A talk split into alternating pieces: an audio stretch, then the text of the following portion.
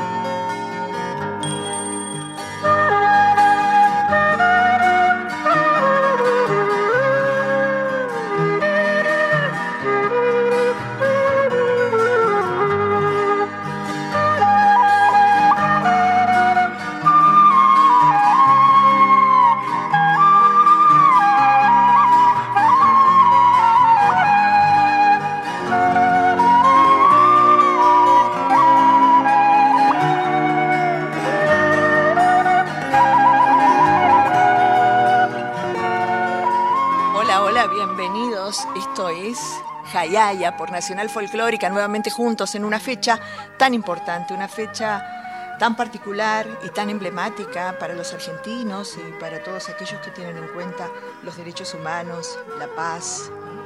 Eh, hoy salió una nota en página 12 eh, muy interesante que habla precisamente de cómo la dictadura eh, censuró a canciones emblemáticas. la firma Valentino Vítola eh, y la titulan eh, Día de la Memoria, la dictadura militar y la censura de la música popular argentina, del rock nacional al nuevo cancionero del folclore. Este 24 de marzo que se cumplen 46 años del último golpe cívico-militar en Argentina. Y que ese mismo día la Junta, comandada por Jorge Rafael Videla, Macera, Agosti, derrocó a la presidenta María Estela Martínez de Perón y se instauraba la dictadura más sangrienta de la historia argentina, caracterizada por la represión, el ataque contra los derechos humanos y la desaparición forzosa de más de 30.000 personas.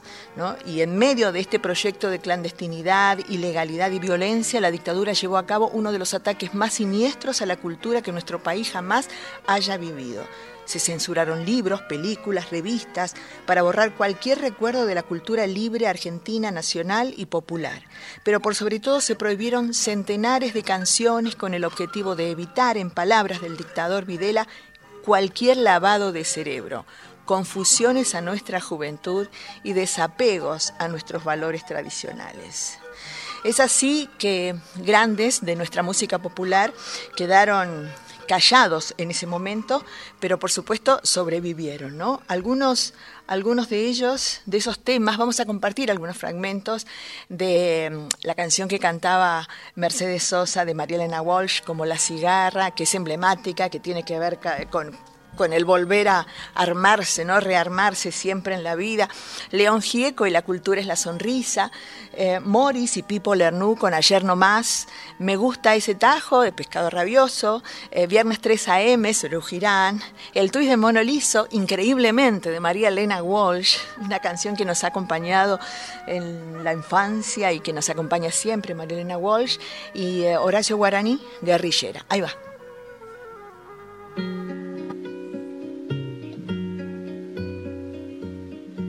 Tantas veces me mataron, tantas veces me morí. Sin embargo estoy aquí resucitando. Gracias estoy a la desgracia y a la mano con puñal porque me mató tan mal. Y seguí cantando, cantando al sol como la cigarra después de un año bajo la tierra, igual que sobreviviente que vuelve de la guerra.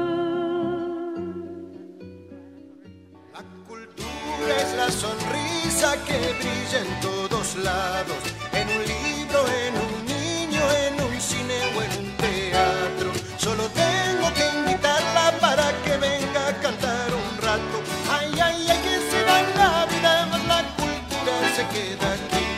no más.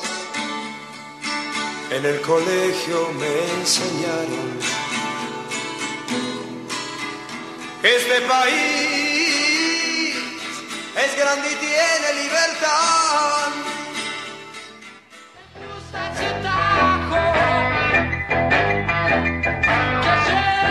y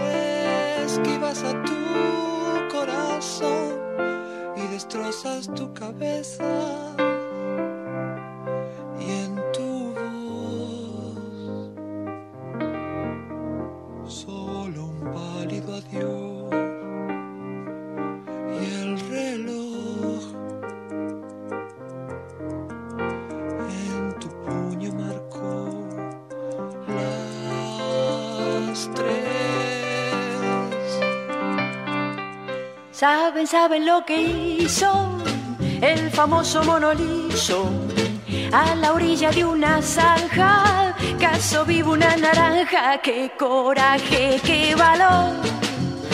Aunque se olvidó el cuchillo, en el dulce de membrillo la caso con tenedor. La naranja se pasea de la sala al comedor. No me tire con cuchillo tírame con tenedor. Poncho abierto sobre el alba, la guerrillera viene abriendo los caminos. La guerrillera viene abriendo los caminos. La guerrillera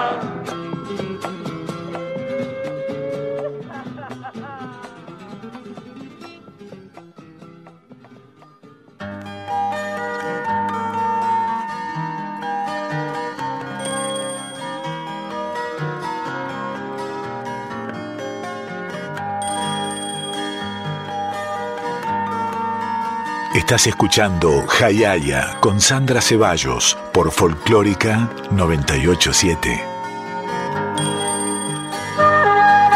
Aquí por la frecuencia folclórica de Radio Nacional, por Folclórica Nacional, estamos con Miguel Gauna en la puesta en el aire, Daniel Trenco en el control central y con todo el equipo de Radio Nacional que hace posible esta transmisión en un día tan activo, en un día eh, con tantas emociones, donde la memoria se hace presente más que nunca como debe ser.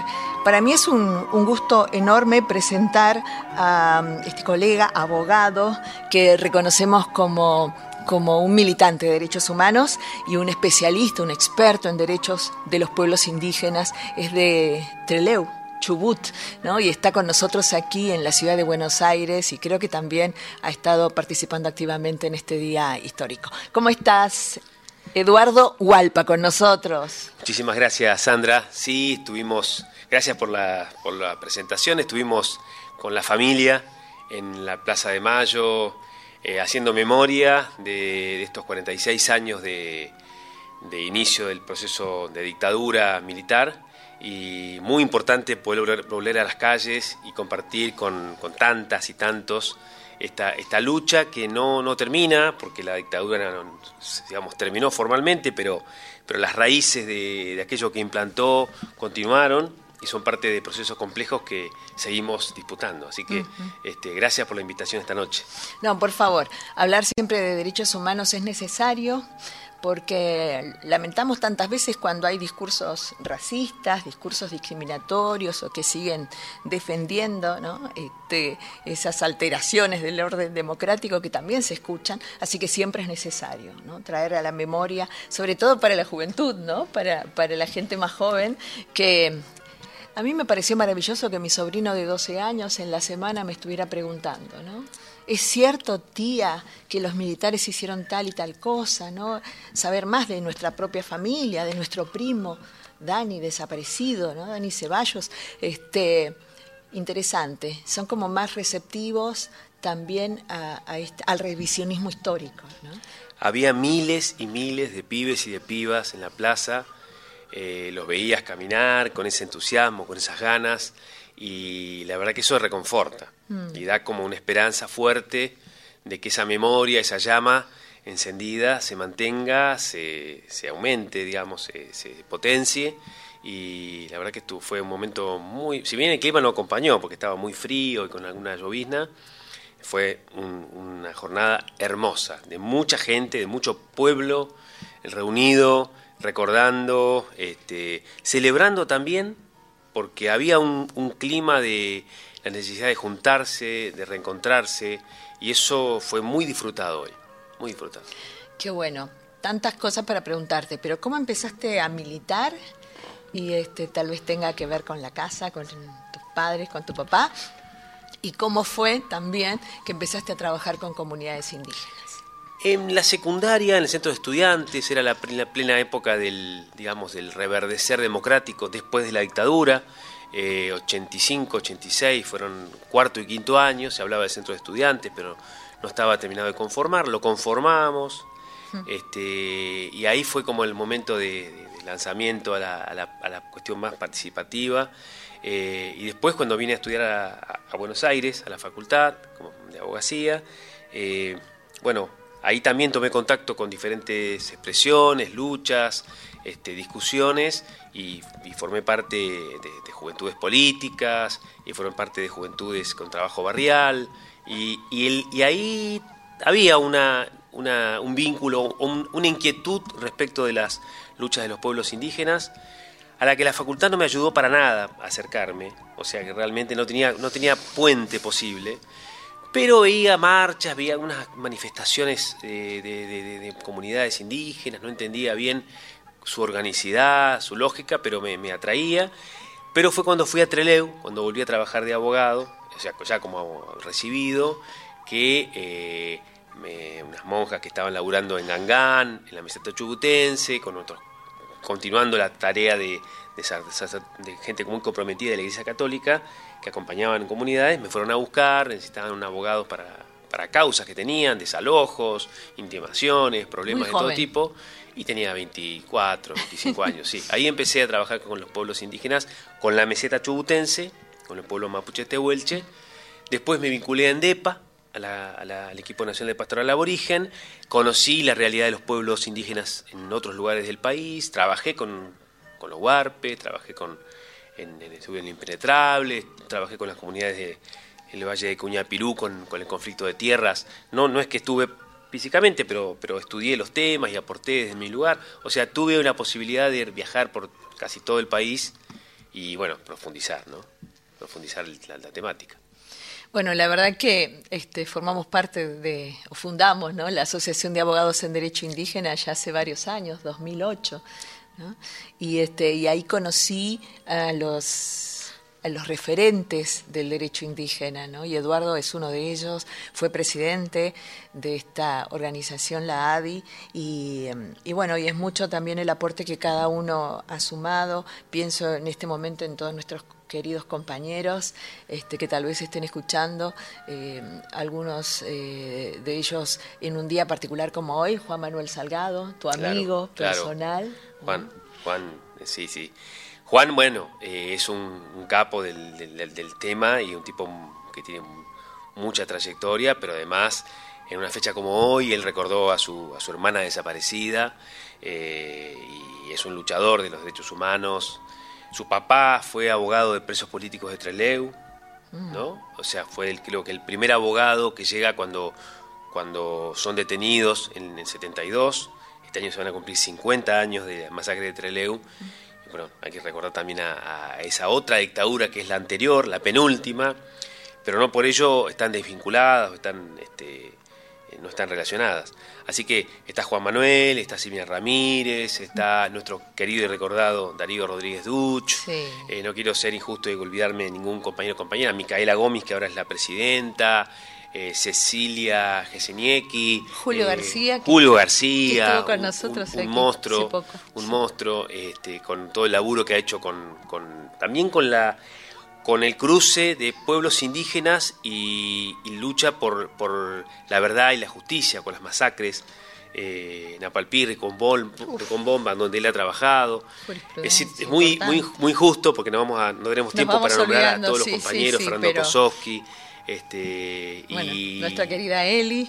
Eli. Cecilia este, también. Sí. Claro, por eso eh, hay tanta gente para, para, para contar como que somos parte. Sonia Ivanov, que es de Chubut, que es una gran compañera y que, que también formó parte. O sea, éramos un grupo de, no sé, 15 o 20 abogados que después nos dimos cuenta que éramos más abogadas, muchos más, y bueno, conformamos esta, esta entidad y hasta ahora creo que es la, la entidad que asocia abogados y abogadas que trabajamos los temas indígenas de mayor relevancia en el país, la, que está como que ocupó el lugar de académico y científico y también eh, de prestigio en esta temática. Sí, con una gran diversidad, ¿no? Cosa que es, eh, es importante, porque estamos cada uno en diversas actividades, ¿no? Este, mucho para hablar con Edu, que no sé si querés hablar de esta actividad actual y esta responsabilidad, ¿no? Sí, como no. Sí, como no. el acceso a la justicia. Exacto, hace un año y medio eh, fui convocado para, para trabajar dentro del Ministerio de Justicia en la Dirección de Promoción y Fortalecimiento para el Acceso a la Justicia. La, directora nacional, Gabriela Carpinetti, me dijo, Eduardo, necesito que me des una mano en Patagonia. En mm. Patagonia hay varios centros de acceso a la justicia, son oficinas del Estado Nacional que eh, tratan de orientar eh, tanto a nivel legal como psicosocial a los habitantes para que bueno accedan a sus derechos, a beneficios y a este, digamos servicios que el Estado Nacional y, también el Estado Provincial, los estados provinciales y municipales brindan eh, y es bastante bueno diverso el trabajo que hacemos ahí, ¿no? Básicamente se orienta, se asesora, no se los acompaña en tribunales, pero se trata de que las personas puedan ir a al encuentro de abogados de la defensa pública de cada provincia, a veces en algunos casos hay convenios con colegios de abogados, y estamos armando también otro tipo de, planes, ya pensando en universidades. Hay un, fuerte trabajo de la dirección actualmente para que las universidades, a través de sistemas que son de práctica para los estudiantes, pero al mismo tiempo de servicio para la comunidad, puedan acceder a este, bueno, eh, un, este, este, vínculo que es de extensión, pero también de, formación, y de ese modo garantizar un problema grave que hay en nuestro país, que es la posibilidad de tener de acceder a un abogado a una abogada. No todos tenemos esa posibilidad y muchas veces eso hace la diferencia entre ejercer un derecho y no poder ejercerlo. ¿no? Totalmente, sí, claro y a veces parece que están muy cercanos los abogados, pero, pero hay que encontrar justo ¿no? a la persona que te pueda ayudar en un tema determinado y no es fácil y también es una cuestión de, recursos. Por eso que te escuchen, el hecho de que te orienten, me parece re importante. Exacto, exacto. Ahí sí, si alguien está interesado en, eh, Básicamente el asesoramiento que nosotros brindamos o el acompañamiento es muy general, muy inicial y muy preventivo, muy basado en en, pensar en que hay gente que no tiene, ni siquiera, no se le ocurre por dónde empezar a preguntar. depende del tipo de problema que tiene. Y esos somos nosotros los, los que estamos en mejores condiciones para orientar, para decir por acá no, pero por acá sí. Este, temas de consumidor, temas de alquileres, temas vinculados con pueblos indígenas también. Estamos trabajando, en la Patagonia hay, varios conflictos álgidos y en otros lugares del país, temas vinculados con la violencia de género, violencia institucional, eh, hasta cuestiones de, orientación financiera, eh, trabajamos con, un área de, educación financiera, o sea, en diferentes ámbitos, por supuesto lo previsional, lo laboral, todo eso también. Eh, hay abogados, abogadas, psicólogos, trabajadores sociales que orientan a las personas en cualquier lugar del país, hay incluso, si se fijan en la página del Ministerio de Justicia, hay 0800, hay eh, página de Facebook que se llama Centro, de Acceso, Centro Virtual de Acceso a la Justicia, y ahí pueden hacer consultas. Me toca a mí, bueno, la tarea de, por primera vez, porque nunca, nunca tuve un, un, rol de funcionario público, pero bueno, coordinar esas oficinas y animar un poco el trabajo en la Patagonia. Un gran trabajo, un gran trabajo, un gran desafío. Hoy veía la nota este, que firma, creo que es la Confederación Mapuche, Memoria, Verdad, Justicia, Reparación, ¿no? y hacen esa comparación. Dice, pasaron 144 años del proceso de organización, de organización nacional con el inicio de la mal llamada campaña al desierto, cuando en 1878 fue Roca contra el Malón en Pampa y Patagonia. Tiempo después inició el proceso de reorganización nacional hace 46 años con la irrupción de la dictadura de Videla para exterminar la subversión. Los dos hechos históricos mantuvieron las mismas características promovidas por la misma casta de poder que se benefició en 1878. Bueno, sigue, es extensa, es muy interesante y es lo que pensamos siempre, ¿no? El genocidio invisibilizado de los a los pueblos indígenas, ¿no? Y este, cómo eh, me parece que es una ocasión interesante para poder eh, compararlos, traer, visibilizar el tema de toda la sociedad. A veces es, este, más es fácil comprender lo que es la libre determinación de los pueblos, pero cuando hablamos de pueblos indígenas ahí queda como más complicado para, para muchos que inclusive son este, afines a una ideología nacional y popular. ¿no? Ese, el tema del genocidio y mucho más cuando decimos el genocidio continúa. ¿no? ¿Por qué? Porque se los sigue expulsando de sus territorios y porque tienen infinidad de conflictos que vos bien sabés. ¿no? ¿Cuál sería tu reflexión en este sentido? Bueno, eh, esto que plantea la Confederación Mapuche, pero también lo plantean otras organizaciones, otros pueblos, es eh, agudo. Eh, hay, hay como una noción clara de lo que fue, por lo menos en. Si aceptamos que la dictadura, la última dictadura militar, implicó una serie de métodos de exterminio, de apropiación de niños, de apropiación de bienes y de despojos también, pero no se ha reflexionado suficientemente con respecto a, lo que vivieron en, nuestro, nuestra región los pueblos indígenas. Efectivamente, efectivamente hay eh, una, una cuestión pendiente que si bien la Constitución del 94, en la reforma del 94, promete eh, reparar, promete eh, reconocer, al reconocer a los pueblos indígenas y a la, a la preexistencia étnica y cultural, y promete una reparación, lo cierto y lo concreto es que esa reparación está pendiente. Vimos como fin del año pasado el Congreso no eh, prorrogó la ley de emergencia de la propiedad comunitaria a tiempo, sino que digamos hubo y había resistencias. El Poder Ejecutivo Nacional emitió un DNU para, para que esa prórroga no, no se caiga y eso implicaba si se caía eh, bueno, desalojos de comunidades en que estaban suspendidos. O sea, era algo gravísimo que se cayera esa, esa ley. Pero, pero no salió la ley, salió un, decreto. Entonces ahí vemos señales. Esa es una, otra podría ser la falta de una ley de propiedad comunitaria indígena. Necesitamos una ley de propiedad comunitaria indígena que instrumente eso que está prometido en la Constitución y otra ley, seguramente, de eh, consulta y participación de los pueblos indígenas, que tenemos que tenemos que tener claro que tienen derecho los pueblos indígenas a participar de todo aquello que los pueda afectar. No pueden ser convidados de último momento para que pongan la firma al final de los documentos que prepara ni el Estado, ni las empresas, ni nadie.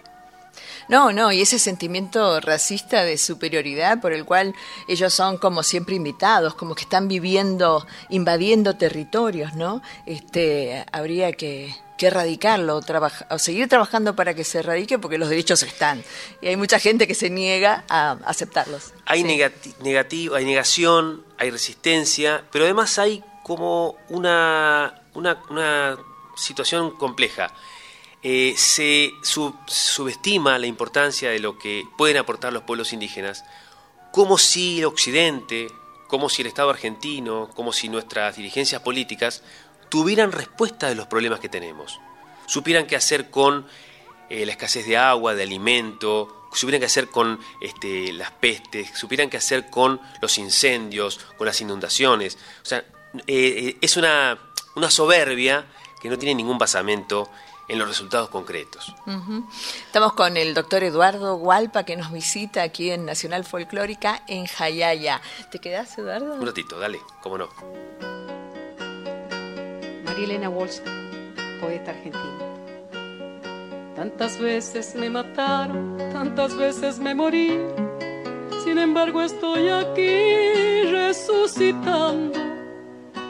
Gracias estoy a la desgracia y a la mano con puñal porque me mató tan mal.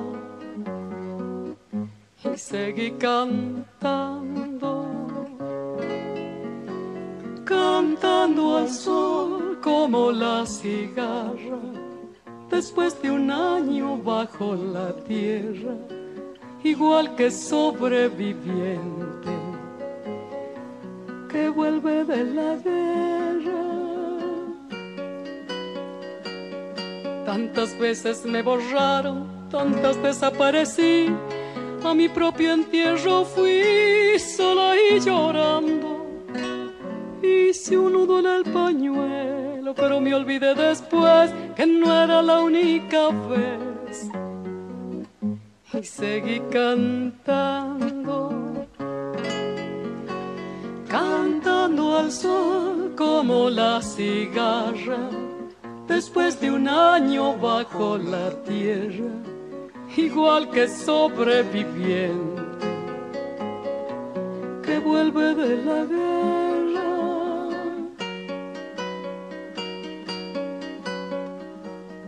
Tantas veces te mataron, tantas resucitarás, cuántas noches pasarás desesperando. Y a la hora del naufragio y la de la oscuridad, alguien te rescatará ir cantando,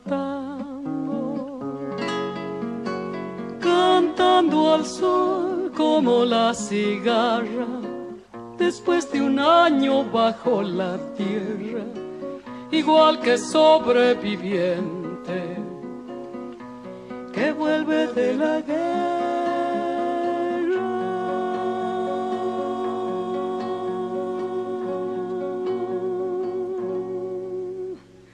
Gracias. Gracias, Nicolás. Muchas gracias. Estás escuchando Jayaya con Sandra Ceballos por Folclórica 987.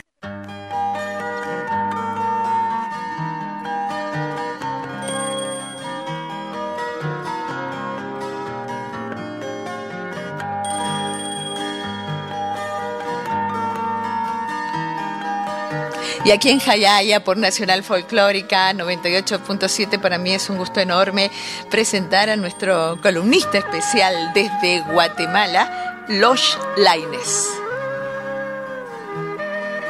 Este día tan especial para la Argentina que hoy conmemora sus 46 años de historia, de memoria, de verdad y de justicia, quiero presentarles a una artista que ha tomado vuelo en Guatemala y está tomando vuelo en el continente de Aviala, que reivindica su identidad indígena en sus cantos, nacida apenas en 1993 en San Juan Comalapa, Chimaltenango, pueblo de grandes artistas, pintores y músicos. Eh, su vivencia del racismo y la discriminación, lejos de hacerla una mujer reservada, la hizo buscar su destino encaminándolo hacia las artes y particularmente en la composición musical, reivindicando su idioma materno, el maya cachiquel. No he tenido siempre esta sonrisa, pero sé de dónde viene la esperanza, nos dice Sara en el canto de Entre la gente. Hoy su música es recibida en México, en Europa, en el sur de América sus cantos se convierten en los himnos contemporáneos de la lucha por la libertad de las mujeres indígenas, por la libertad de los pueblos.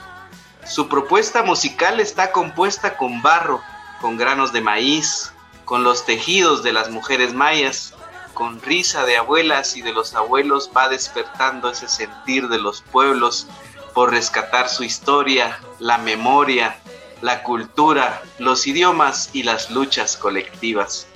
A sus 29 años de edad, se encuentra presentando su segundo disco musical que lleva por nombre Mujer Indígena, mañana en concierto en Francia. Eh, el primer disco titulado Somos, que hoy vamos a presentar, es un canto a la vida, es un canto a la conciencia, por la recuperación de la identidad. Y yo quiero preguntarte, Sandra, ¿dónde fue que conociste la música de Sara Kuruchich? creo que investigando, ¿no? Porque empecé como muy admiradora de Lila Downs y, empecé a buscar otras cantoras, especialmente que, que, lo hicieran en lengua originaria, y así llegué, creo que de esa manera, investigando, llegué a Sara Kuruchich, y realmente la admiro muchísimo, y en Hayay especialmente la hemos escuchado muchísimo. Eduardo Hualpa, un saludo para ti también y gracias por tu lucha por la defensa de los derechos de los pueblos indígenas que tanto es necesario en el mundo. Sabemos que los pueblos indígenas trasladan una esperanza de vida porque están defendiendo los bosques, los bienes comunes naturales y tú mejor que yo lo sabes, eh, es necesario acorpar esta lucha desde los derechos eh, que el Estado nos tutela. Eh, vamos a presentar la primera canción y quisiéramos después quizás una intervención de Eduardo para contarnos qué piensa, qué le hace sentir esta canción que se llama Somos.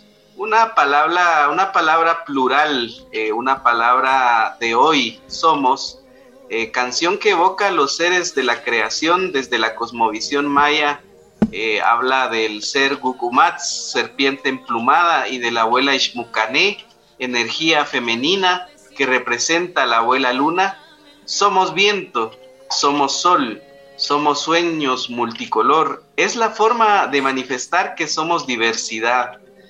Una humanidad sin fronteras, nos dice Sara, que se va construyendo como utopía en este canto.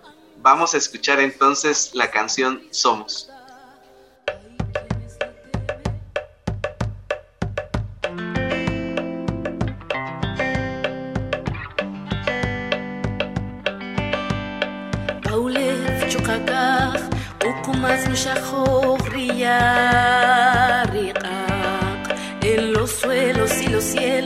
Poco más danza agua y fuego, danza el árbol con el viento. Espira de tiempo. De la raíz de la tierra crecen los versos que entintan esperanza. La abuela Ishmucanete teje melodías al alma, sin color ni distinción.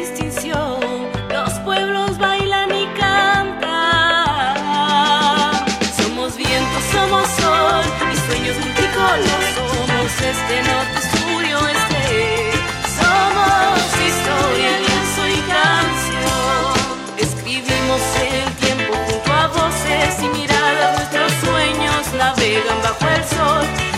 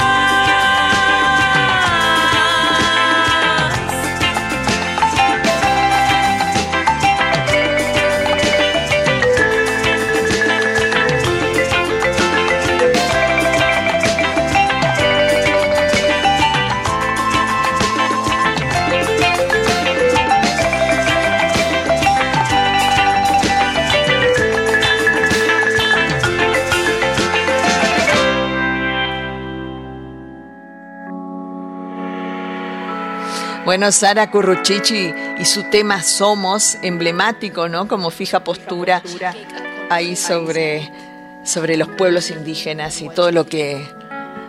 Y, el todo, y la Pachamama, ¿no? Hermoso.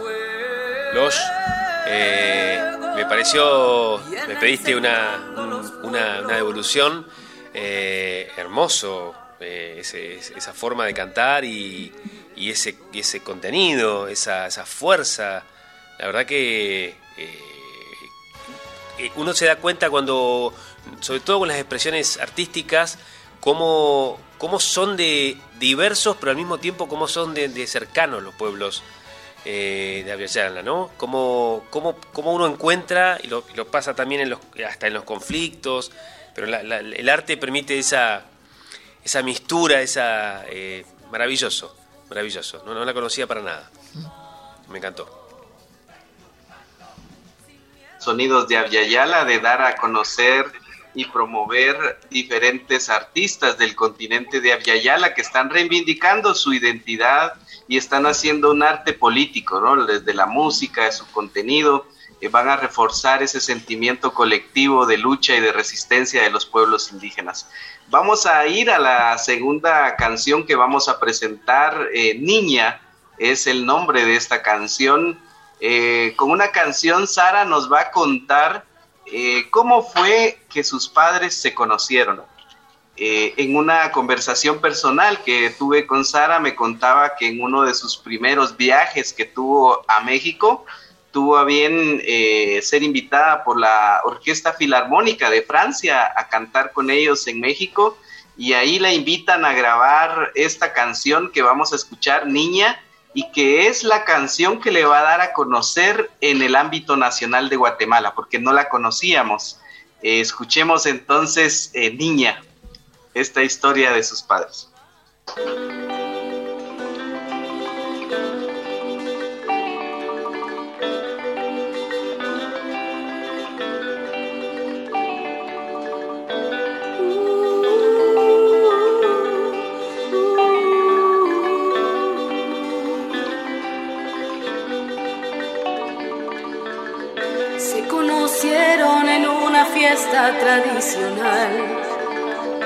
Él tenía ocho y ella apenas tenía seis. Ellos jugaron bajo la lluvia, corrieron, sonrieron, compartieron sueños, crecieron.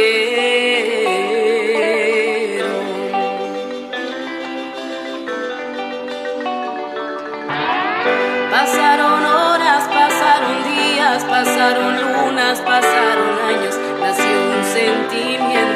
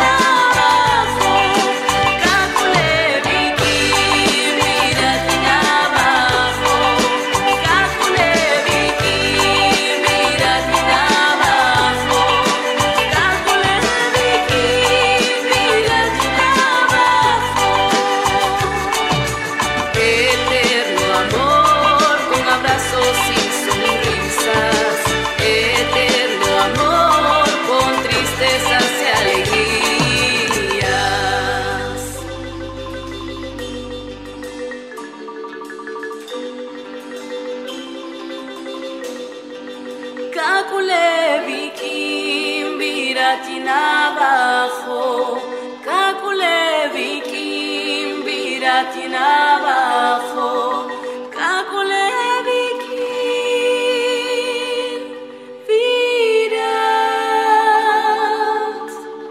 viratin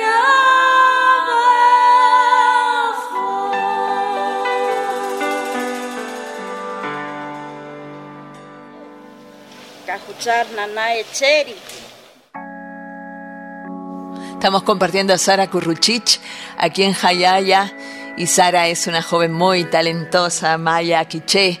La está presentando en su columna Los sonidos de la Via Yala el querido Losh Laines desde Guatemala. que hace referencia a un animal místico para la cosmogonía del pueblo maya y también para la cosmogonía del pueblo azteca. El tucur es la palabra que usa el nombre de la canción, tecolote, y que podríamos conocer también como la lechuza, que es un ave mensajera entre el mundo que vivimos y el mundo que nuestros ancestros ocupan. Sara nos dice, escuché a alguien cantar, me dijeron que era el viento, pero yo sabía que eras vos. Y es la forma de manifestar que hay una comunicación constante entre nuestros ancestros, nuestras ancestras y el mundo que vivimos. Ellos llegan a nuestros sueños, eh, nos hablan, nos recomiendan, nos advierten, nos iluminan en el camino de la vida. Entonces los sueños van a ser un elemento muy importante para la vida del pueblo maya, evocando con ello la conexión que guardamos los seres que han dejado el plano terrenal. Es una canción que puede servir de homenaje hoy a las y los desaparecidos en la guerra, 45 mil desaparecidos en Guatemala durante 36 años de guerra entre 1955 a 1996 que se firman los acuerdos de paz. Vamos a escuchar entonces la canción Tucur.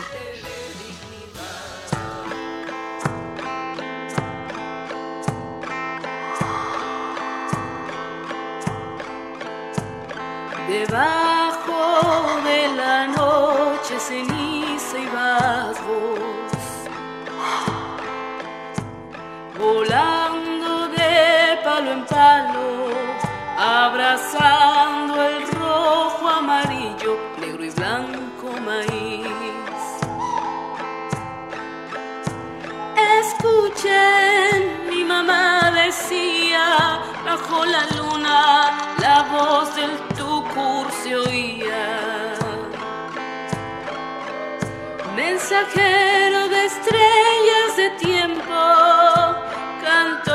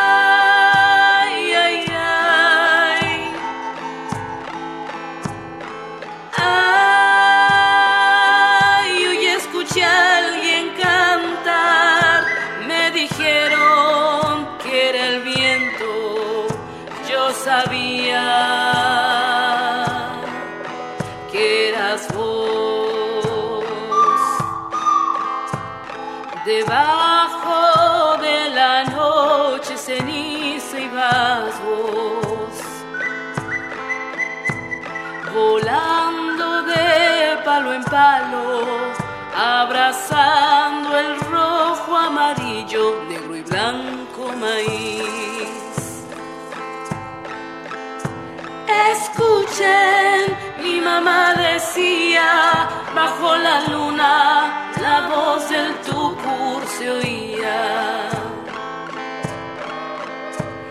Escuchen, mi mamá decía, bajo la luna, la voz del tucur se oía.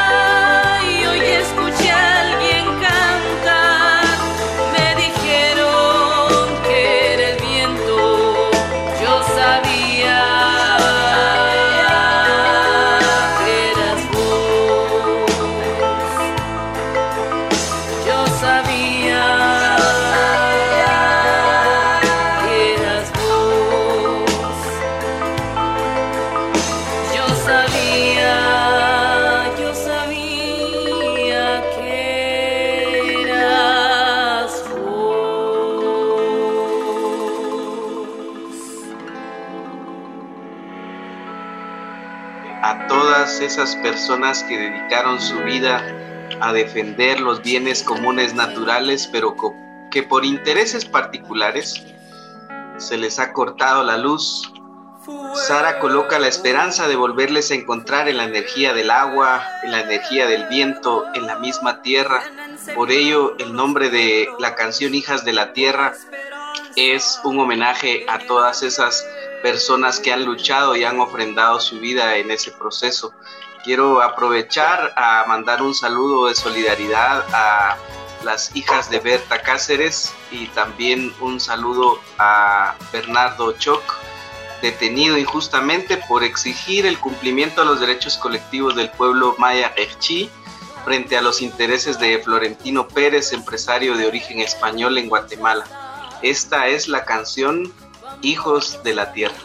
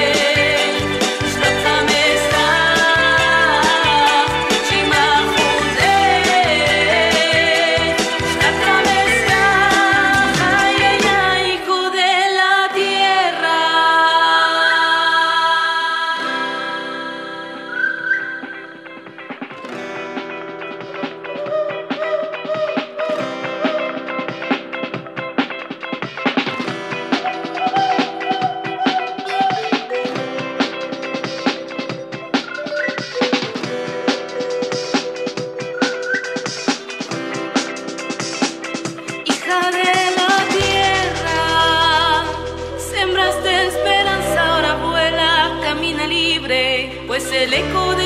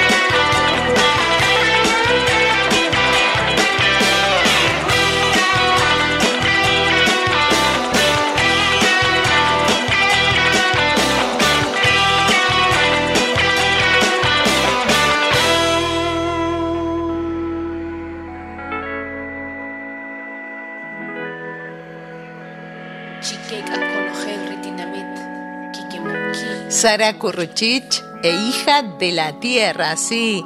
Le agradecemos a Losh Laines desde Guatemala ahí conectado. Gracias, Losh. Muchas gracias. Vienen sembrando los pueblos con la esperanza en el aliento.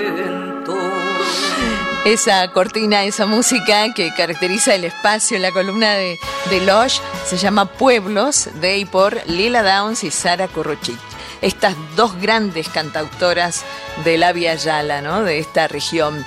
Y en, aquí en Radio Nacional, el área de pueblos indígenas elaboró eh, micros respecto de este 24 de marzo, Día de la Memoria. Área de pueblos indígenas.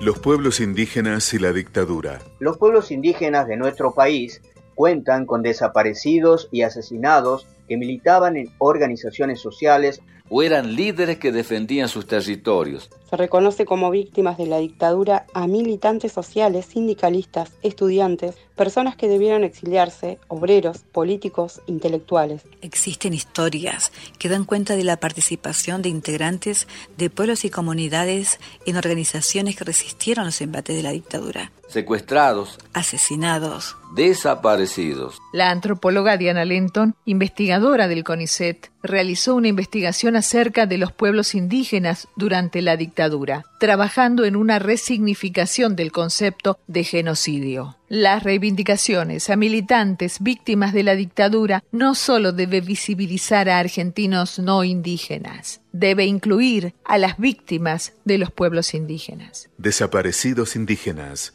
Celestino Aigo, joven mapuche, vivía en la localidad neuquina de Aluminé, militante social del barrio Villa Florencia de Neuquén, secuestrado de su casa la noche del 22 de agosto cuando tenía 23 años. Era un activo militante por los derechos de su pueblo ancestral. En agosto de 1976, Teresa Aigo tenía 14 años cuando militares armados y encapuchados golpearon la puerta de su casa del barrio Villa Florencia, en donde vivía con sus padres y sus hermanos, Elsa y Celestino. El miedo los paralizó y al no responder, los encapuchados derribaron la puerta y entraron poniendo un arma en la cabeza a cada persona que había. Fueron directo al esposo de Elsa, Juan Alberto Manque Le preguntaron su nombre. Luego hicieron lo mismo con Celestino. Así que vos sos el famoso chino. Inmediatamente se escuchó un culatazo o un golpe contra la pared, relató Teresa. Se lo llevaron y esa fue la última vez que supimos algo de él. Gladys Canelo, prima de Horacio Canelo, militante peronista, descendiente del pueblo Come Chingón, desaparecido el 12 de junio de 1979 tras su paso por el centro clandestino de detención La Perla. Gladys confiesa que aunque se sabían descendientes, la recuperación de la identidad comechingona comenzó a principios del siglo XXI, muchos años después de la desaparición de su primo. Nuestro derecho es preservar las costumbres, pero tenemos que entender que formamos parte de este Estado. Este territorio no va a volver a ser lo que fue antes de la conquista, por eso creo que la interculturalidad debe ser el verdadero fin. Sergio Wenceslao Copa, Tenía 20 años y militaba en la Juventud Peronista. Fue secuestrado el 2 de septiembre de 1976 en el departamento salteño de Rivadavia. Y desde entonces permanece desaparecido. Nacido en San Ramón de la Nueva Orán, Salta, el 23 de febrero de 1956. En sus venas corría sangre de los pueblos originarios. El vínculo con sus orígenes fue lo que despertó su interés militante. Fue el 2 de septiembre de 1976 el impulso por revisar el rol de estos pueblos en la historia argentina y en particular durante la dictadura atraviesa a todo el país. En Jujuy, los Careimba y Yambaé guaraníes investigan las desapariciones en el apagón del ingenio Ledesma. Santa Fe, los miembros de los pueblos Com y Mocoit investigan los episodios vividos en los 70 en relación con otros hechos históricos. Nuestros hermanos militaron dentro de las líneas partidarias, sindicales, porque la lucha que teníamos no era sobre el derecho indígena. Era más amplia. cambiar el paradigma de una Argentina lineal. Y ser parte del armado de la nueva Argentina. Una Argentina pluricultural, basada en el respeto mutuo. Ese es el objetivo. Memoria, verdad y justicia por los pueblos indígenas. Área de Pueblos Indígenas de Radio Nacional. Nacional. Radio Pluricultural.